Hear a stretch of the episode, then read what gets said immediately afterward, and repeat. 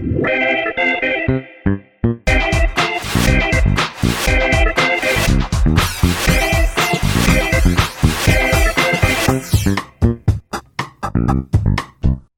迎收听《别闹我是 C，我是梅心。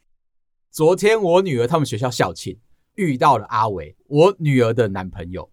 看到他的时候啊，阿慧仔在我耳边说了一句话：“他根本就是你的翻版。”看到了阿伟，他其实刚好在学校玩鬼抓人，身边很多的朋友，有男生有女生。对于每个人啊，他都是非常大方、非常快乐的在跟大家一起玩。阿慧啊，其实心里面对我以前的感情生活有一些些的维持。认识我之前，没有想过会有人对于爱情哦追求的这么的猛烈。不管是什么样的人，只要在我的生活当中有机会，我就会去尝试。看到了阿伟，似乎看到了当年的我。你们很严格诶，他是一个幼稚园的小孩，蛮早就知道我女儿喜欢阿伟嘛，证明了说他们两个可能会是一个两小无猜的交往。爸妈的心里面啊，充满了忐忑，充满了矛盾。你又不能够阻止他们不要在一起，但是你又觉得说他们太早在一起。好像会影响到他们以后的生活。校庆的时候，表演结束了，爸妈就可以把小孩带走了。就当我带着我女儿离开了校门，走出去不到五步十步，背后突然传来了一声：“哎，小十一！”我就停下来了，想说谁在叫我女儿的名字？居然是阿伟，兴冲冲的啪嗒啪嗒啪嗒啪嗒跑到我面前来。这个还不打紧，后面还有一个人追上来，是阿伟的爸爸。一老一少冲到了我的面前，这个时间点难道是两边亲家准备啊？不会，绝对不会。如果它是一个提亲的场合，吼，有一点点不太适当。大马路边嘛，人来人往的，可能你讲话都没有办法感受得到对方的想法跟诚意。我就看到阿伟的爸爸也是气喘吁吁的从后面跑来。阿伟看到了我之后，先对我点点头。把手伸出去，摸摸小十一的头，戳戳他的脸颊。你没有拍他的手吗？哎，冲啥？表现出你一个爸爸的风度。我们没有啊。接着呢，阿伟就已经开始讲话了。他说：“小十一，我手边有一个礼物，我要送给你。”他就从他的背后啊，掏出了一个布娃娃。阿伟的爸爸在旁边补充。他说：“我们刚刚吼在校庆园游会的时候抽奖抽到了这一只布娃娃，我们家阿伟啊，马上就说他要送给小十一。刚好看到你们离开了校门，我们就啪嗒啪嗒的冲过来，想要直接的就送给你们。阿伟这个人开始在我脑袋里面的形象啊，那是什么布偶啊？他是一个宇宙人的小布偶，你知道吗？有那种宇宙外星人啊，然后看起来像一只兔子的。”是一个粉红色，这应该不是嘲讽吧？有这个品牌啦，装在一个漂亮的袋子里面。阿伟就从背后拿出来，送给了我们家小女儿。我女儿哦，看了我一眼之后啊，开心的把它接收下来了。然后我就开始在跟阿伟聊：“哎，你怎么会想说要送给我女儿礼物啊？”阿伟很大方，我拿到这个东西之后，就是要送给小十一，应该是他自己不想要吧。你有这么正向吗？那一个娃娃它是桃红色的，像是那种比较兔子的娃娃，比较可爱。男生可能不会喜欢，大部分男生都会喜欢变形金刚啊、车子啊，或者是超能力霸王啊这种类型的东西。阿伟的爸爸又补充了，阿伟吼，其实拿到这个东西的当下就已经决定要送给小十一了。我也是觉得很惊讶，希望你们会开心。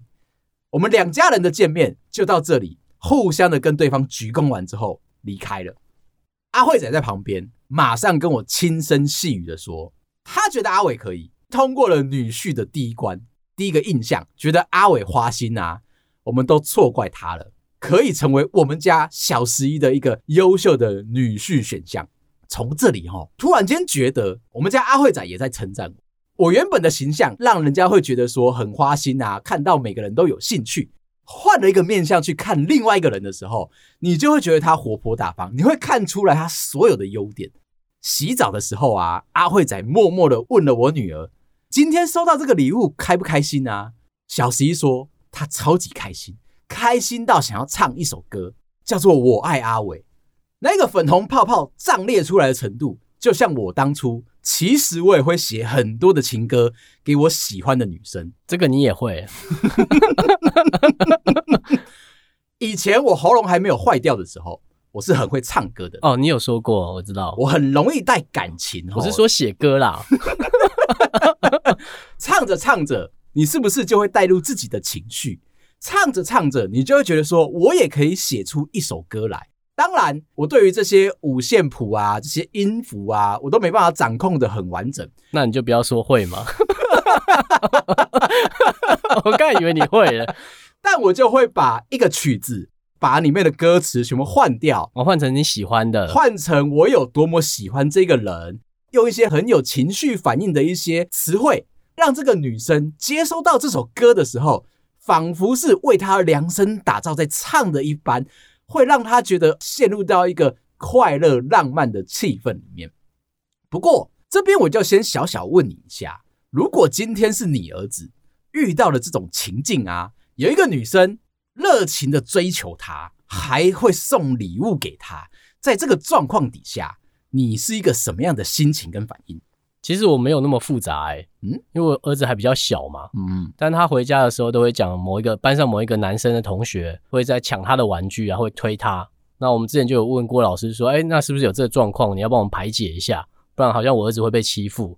主任就讲说，其实状况有点跟我儿子讲的相反，嗯，对方的确会来抢玩具，但是可能是我儿子在打他，他们有调解一下这个状况。那我就说，哦，好吧，那就既然我们没吃亏，就也没关系。到了上个礼拜，我们也运动会了，前面就排了一个同学，同学的妈妈就转过来，因为他儿子也回家会很常讲我儿子的名字，嗯，然后我就说哦，那他们应该在学校一起玩啊，我还装不知道这样，然后后来他爸就冷冷的讲说，好像你儿子都会打我儿子，你儿子很懂怎么样当受害者哎，运动会的环境不是在他们学校嘛，在陌生的环境他会比较害羞，就是可能会黏我们黏比较紧。但是看起来就有点像被害者。跟你聊一下，我最近看到两个外送员的故事，不能算笑话。我们上次有聊到嘛，先讲笑话的话，会让你的期望值拉得太高。这是两个外送员的故事，也是在讲送礼物，所以也是笑话。我努力让它变成一个笑话，所以我希望你是放宽心，不要有任何的期待。OK。是一个送生日礼物的故事。一个客户他想要送给女朋友一个惊喜，所以他就委托了外送员帮他做这件事情。可能是因为这对情侣是远距离的关系，就用 APP 选好的礼物，然后请外送员带了一句话送给了女朋友。外送员把这件事情做完了哦，开开心心的回报给客户说：“这件事情帮你办妥了，没问题。”半个小时之后，他的女朋友。打电话来说要分手，噼里啪啦的就大骂啊，你这个人狼心狗肺，居然连我的名字都写错，到底有没有良心啊？这个客户在 APP 上面的备注呢，他写了一句话，让我们的外送员有一点点难做。上面写说啊，写张条子，上面写生日快乐。外送员看完了这个附注之后啊，就在名字上面写张条子生日快乐。他以为是名字这样，嘿，他以为张条子就是个名字。这边有达到笑话的点吗？已经结束了是吗？我还在厘清的阶段。他算是有一点点那个会在你心里面慢慢发酵的作用。OK，我问太快，突如其来，嘿嘿嘿嘿，OK OK。那你消化完之后，你会觉得，哎，好像会心一笑啊！对对对对对，我希望可以。那就下一个故事来吧。可能有人会笑了。延续这个话题啊，我的朋友他的小儿子现在大概小三，最近许了一个生日愿望，我觉得是都会喜欢的生日愿望，但是他有一点被打破了。等下外送员的故事不是有两个吗？哦，等一下我再补下一个。我觉得连续在生日礼物这边啊，可以稍微提醒一下大家，这个小三的小男孩啊，生日的时候许了一个生日愿望，希望这个礼物可以成真。他只讲了一个很小的愿望，他说：“我希望成为宇宙霸主。”心会不会太大？他说呢，希望长大以后我可以成为富二代。讲完哦，妈妈的脸就沉下来了。原本大家都还很开心的围绕着生日蛋糕啊，哎，吹蜡烛啊，许愿啊。第一个愿望你要许什么？我想要成为富二代。场子就冷掉了。妈妈直接吐槽：“这样你不就想死吗？” 妈妈很冷静的吐槽说：“你要想想看，如果要成为富二代，你是不是要有一个很厉害的爸爸？”转过头去就看了一下爸爸，那爸爸当然就是有一点点难过啊，有一点点委屈。该不会也是工程师吧？妈妈持续的要调节一下这个想法，告诉小儿子说：“不能够许说你要成为富二代，你要许说我希望我的小孩可以成为富二代。”这个心愿就可以埋在你的心里面，你就会努力的想要让你的小孩过成好日子，很努力的让自己变成一个伟大的实业家、企业家，甚至让这个世界的人都觉得你很伟大。大概就是这样的一个小小的讨论。第二个外送员的故事呢，也是同一个脉络的啦。有一个客户呢，跟女朋友吵架了，就想说要送一个外送，让女朋友心情比较舒服。两个人都喜欢吃，会知道说吵架的话送上好吃的可以让对方开心。他也是在 APP 上面备注，他说请外送员帮他带上一句话。这张条子又来了吗？这个笑点就会戳到。哦，我现在知道了，你喜欢的笑话是连续同一个梗，一直戳，一直戳，一直戳，戳久就会笑了啦。哦，那也就是说，我在教你。那你继续往下听，他就在 APP 的备注上面写了一句话：“我知道错了，请这个外送员帮他带上这句话，希望两个人不要再冷战了。”外送员很有正义感，看到了这个需求啊，马上就先跟这个客户串，告诉客户说：“你不用担心，使命必达。我也是不希望你们两个人分手，我一定会好好的把这件事情办成。”外送员就出门了。把这个外送送到了对方家里面，事成马上回复给客户。他说啊，哎，先生已经帮你把你想要送达的话都送给对方了，办得妥妥妥的。希望你们接下来不要再吵架了。客户听到就想说啊，太好了，我们接下来有破冰的机会嘛。外送员再补充，可是出来应门的是一个男生，他说是你女朋友的哥哥，我就把话带给了这个哥哥，请他转送给你女朋友。办妥了，我就走了，所以才回报给你。结果那个客户只回了两句话。哦，那我知道了。第二句话是我女朋友没有哥哥。OK，等下笑点在哪？这听起来是悲剧啊！听起来刚刚是有一点难过，对不对？我再讲一个昨天在室内乐园听到的有一点点小小八卦的事件。跟我女儿、跟我侄女，我们三个人在玩的时候。跑进来一个小女生，这个小女生说要跟我们一起玩。那其实当下我有点有点惊吓，我就问说：“妹妹，我们可以一起玩啊？你的爸爸妈妈在哪里？我是不是要跟他们报告一声？”结果这个小女孩说：“我爸爸妈妈在楼上的美食街，因为我爸爸忘记做一件事情，他们在楼上吵架，而且是在吵着要离婚。我们可能会在想说，离婚应该要在哪里吵，会是比较适合的地方。”所以我就顺着他的话继续问：为什么要在美食街吵离婚？小女孩没有心机，她就开始噼里啪啦的讲。她说：原本他们进来百货公司啊，就是想要玩一天，而妈妈最近刚好生理期，情绪有一点浮动，有点大。爸爸就已经答应好了，今天的午餐要吃豆腐村。来到了百货公司，就想说小朋友可以在室内乐园一直玩，妈妈的午餐有豆腐村可以吃。就这样开心的过一天嘛，没想到到了现场之后，爸爸忘记定位了，妈妈是没有任何午餐吃的，而且哦，爸爸已经吃饱了。在这个时候，妈妈直接暴怒，直接抓狂，可能是已经累积太久太久的情绪了。没想到老公居然这么不识相，嘴巴上答应说好了，做的时候他都做不到。这个其实就是我们平常生活的日常。你也会这样？我是没那么爱豆腐村啊。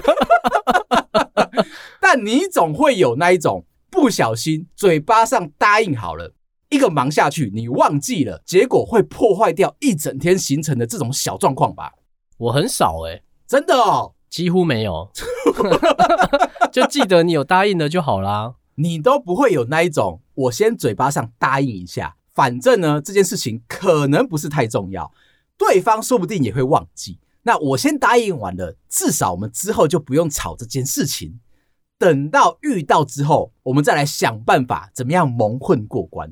哦，你会先答应，对不对？我每件事情我都会先硬着头皮答应。哦，我都会硬着头皮不答应，这样比较少忘记哦。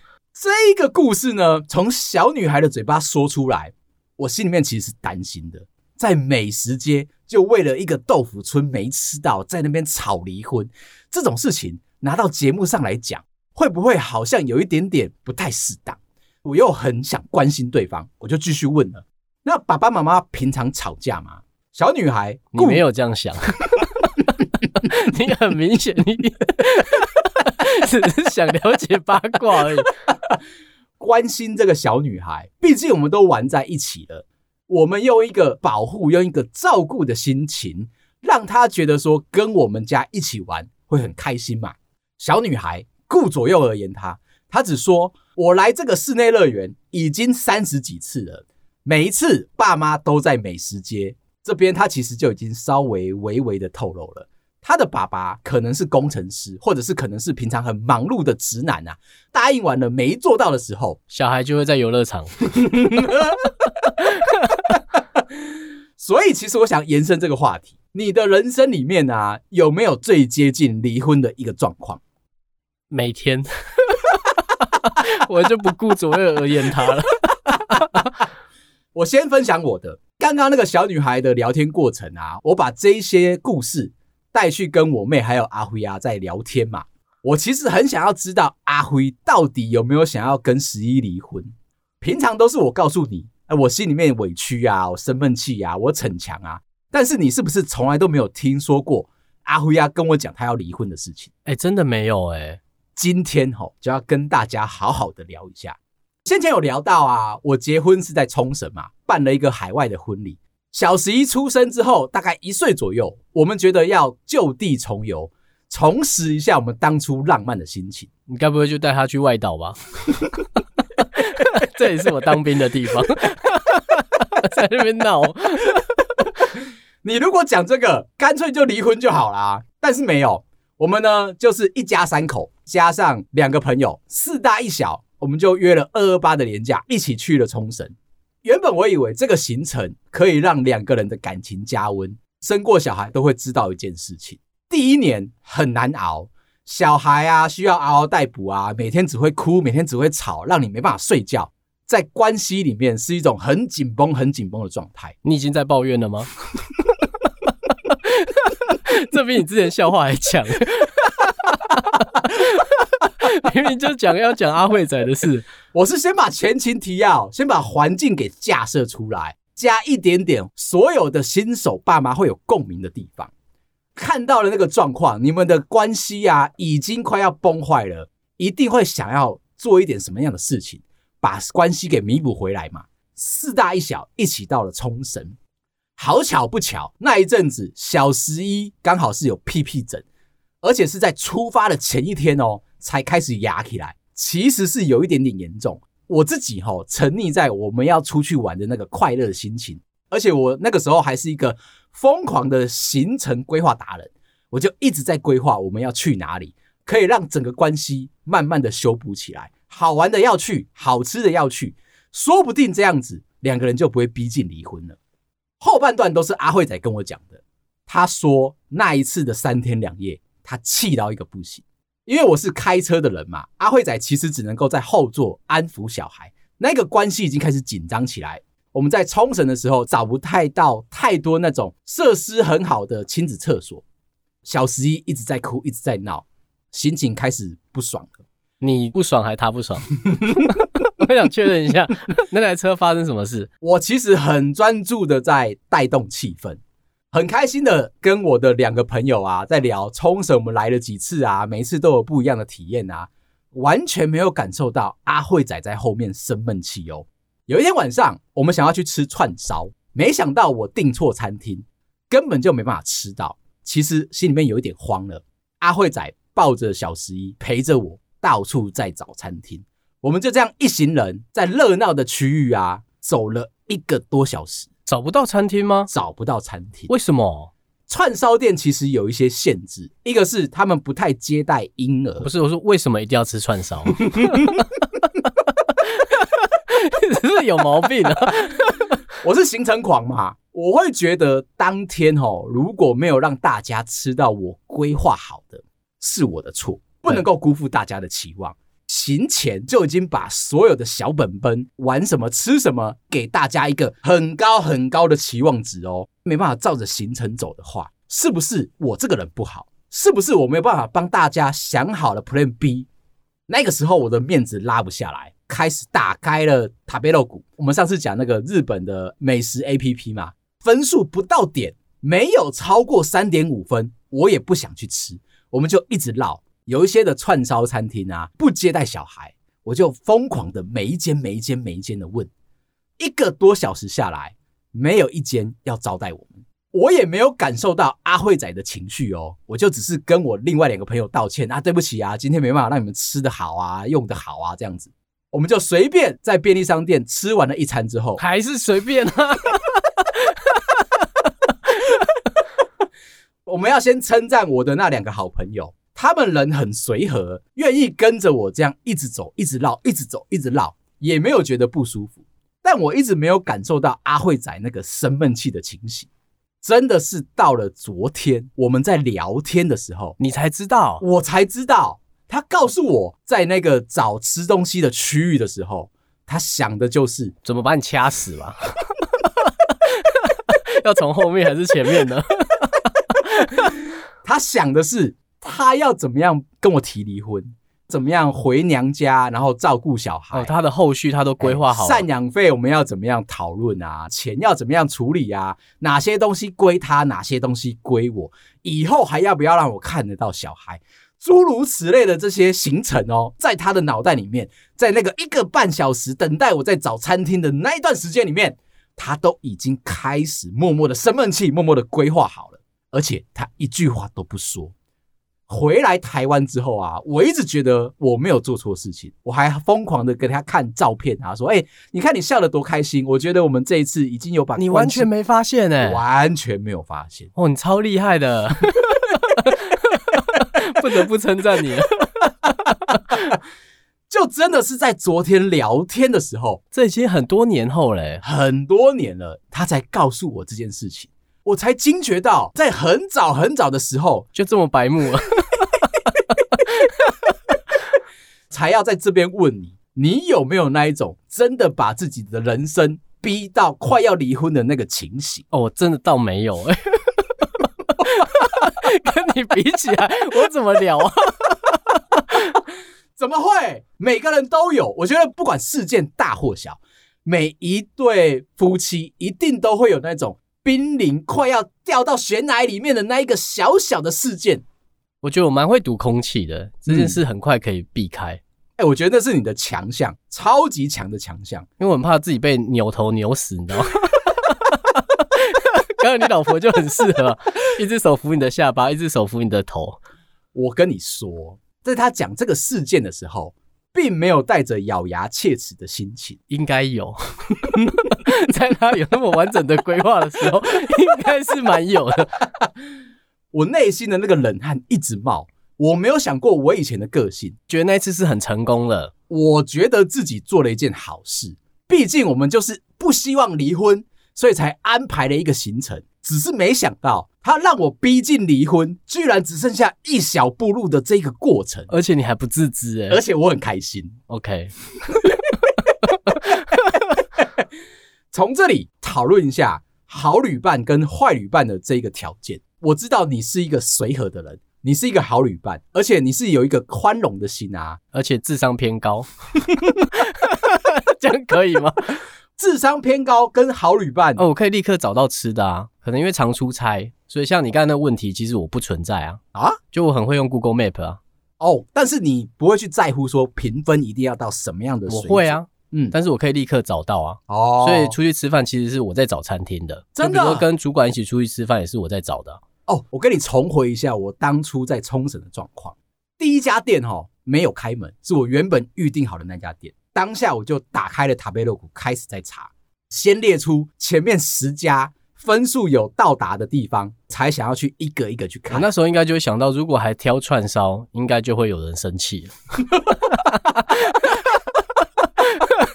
可是大家已经在期待了，欸，带大家去吃好吃的，结果那家店没开，你一定要找相同类型的，才能够挽回你的面子。可是大家都已经期待落空了，欸，你还想翻盘哦？面子很重要啊！如果我今天告诉你说，比如说串烧这个类型的，不只是只有我们刚刚讲的那一家店，我还有其他候选，还有口袋名单。对，吃完之后，即便那一家不好吃，大家也会拍拍你的肩膀说：“啊，我知道啦，这都是你的错啊！”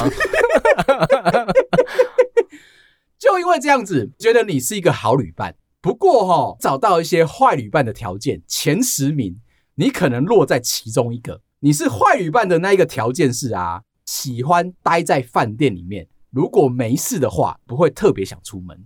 对啊，可是这就失去了旅行的意义。我们出去玩，我已经在国外饭店了。好，你先猜猜看，你落在第几名？但我很容易累啦，所以你刚才讲这一题，应该会是第九名吧？你觉得这个不重要？排行是十名吗？排行是十个名次。OK OK，那应该第九没错啦。为什么？我觉得这很不重要的小错啊。怎么会？就是懒惰而已啊。如果我今天已经安排好了行程，告诉你说我们行程就是有这么这么的多，帮我外带。刚确认一下，你是第七名，这样有第七，第七那也还不错啊，不上不下，但是是一个很值得被别人拿出来讲的事情。我的好的地方就是我这个人从来不迟到，跟我讲行程要走到哪里，我就是一路跟到底的人。缺点就是耳根子很硬，不管跟我讲什么，我都是坚持己见，没有在。刚刚已经体现过了。好，你猜猜看，我的这个缺点大概是第几名？应该是前三呢、啊。隆重跟你介绍，第三名，毋庸置疑的。哎、欸，我蛮准的哦。我心里面有一点委屈。如果今天是我要主导行程的话，大家应该听我的，不是说那种我要去配合别人啊，然后让别人觉得说你好像很不负责任，听不去。哎、欸，你在偷刁人哦！我只是在这边想要跟阿辉啊解释一下，当年的事情，我们双方都有错。现在我才知道，他错就是嫁给你吗？我只想要平反一下，做人不能生闷气，尤其是在夫妻之间生闷气的话，哦，应该当下就立刻讲，你就讲出来，就扭他脖子啊，不然呢，从后面就开始扭。最近我岳母去了员工旅游，公司带他们去博流，也是三天两夜。出发之前啊，他就已经先告诉我们。到时候应该是吃好的、睡好的、住好的这样子。到了帛琉之后，开始疯狂的用照片、用影片，一直不停的洗我们家族群组的版。每半个小时，他就会拍一张照片来，让我们知道说他在干嘛，吃海鲜啊，然后潜水啊，该看的看啊，他都热情的拍下来。甚至他还跟我们一一介绍跟他一起去的同事朋友，全部的事情我们都从群组里面看得非常的清楚。那你有回吗？你要用一个奉承的角度，我就告诉岳母说：“哎、欸，看起来真好玩哎！下一次如果有机会的话，我们可不可以请岳母办一个家族旅行，大家一起去？”讲完之后啊，阿慧仔用白眼瞪我，他说：“我太不知长进，居然会在群组里面讲出这么样丰功伟业的一段话啊！如果真的事成了，岳母真的听进去了，全家族人都去，谁要规划行程？一定是你啊！”那我们是不是又把状况拉回来，可能会离婚的这个情形里面？回国之后啊，我们就回娘家嘛，边聊天，岳母一句话都不提她去帛琉发生什么事情。可是我心里面又觉得说，一定要提一下，让岳母可以好好的展现发挥。边吃饭的时候，大家已经没有话题了，我就问了一下：“哎妈，前一阵子去帛琉员工旅游，看起来很好玩诶，感觉是怎么样？你要不要跟我们说一下？”我岳母哦。停下来，筷子就直接放在桌子上。这一次去吃不好，睡不好，玩不好。原本预期要去牛奶湖跟水母玩，什么都没有。这一场烂到一个爆炸。然后我心里面其实又开始担心起来，我就开始问啊，哎，可是妈，看你在照片上面玩的很开心啊，怎么会让我感觉上我们有这么大的一个落差？然后开始在那骂啊，老板不好啊，同事不好啊，员工不好啊，谁不好啊？那一顿饭我吃的其实有一点点胆战心惊，所以跟他实际的体验都完全不一样。哎、欸，其实这也是我觉得很奇怪的地方。我如果出去玩，我一定是疯狂的拍照，告诉大家说我到了哪一个景点，吃了什么样的东西，这里的东西让我有什么样的心情，让大家知道说不好吃，你敢讲吗？我可能会避重就轻。我可能就不会热情的分。那朋友私底下问你说，所以这间好不好吃？不好吃。OK。我岳母的那个反应跟我平常的那一个做法是很不一样的。我就想在这边跟你讨论，你会有一个情绪吗？如果你出去玩觉得不好玩，但是你还是会疯狂拍照，让人家觉得说活在网络上面过得很舒服，好像都没有特别看过你出去玩你会拍照。对，我出去不太会拍照，这很奇怪吗？很奇怪啊！你的表情让我觉得我很怪。哎、欸，旅游的第二名是谁啊？就是不好的习惯的哦。你说坏旅伴的吗？第二名是爱贪小便宜，这种事情比较容易发。这样只有第二名，这样只有第二名。我一直觉得这个很可怕、欸，哎，为什么？因为你要为了他付出很大的代价，一直走，一直走，一直找、欸。哎，你没有遇过那种啊？我不会跟这种人交朋友。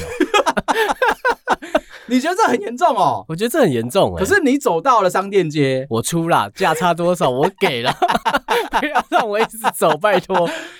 到了一个地方去旅游，你一定是深度的嘛，不可能浅浅的走过去就忘。观光区的那种溢价，我就觉得太夸张。可是如果你就像你讲的深度，你已经走到一般的地方了，嗯、那就不用担心那个价差。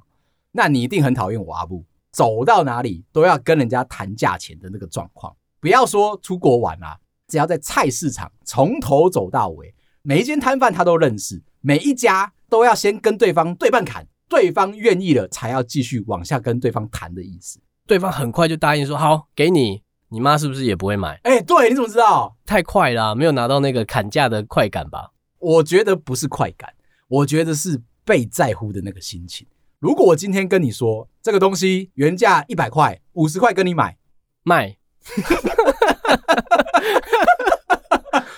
那个是反过来的心情哦，你是不是觉得我不值得？你是不是会觉得说我这个客人不值得你好好的经营，好好的沟通？如果你是那种欲拒还迎啊啊，七十五块啊，不要啦，五十块啦，那我们在那个聊天的过程啊，我这个客户会觉得除了服务以外，你是在乎我的。最怕就是那种啊，随便那个价钱拿走，你不在乎别人欸。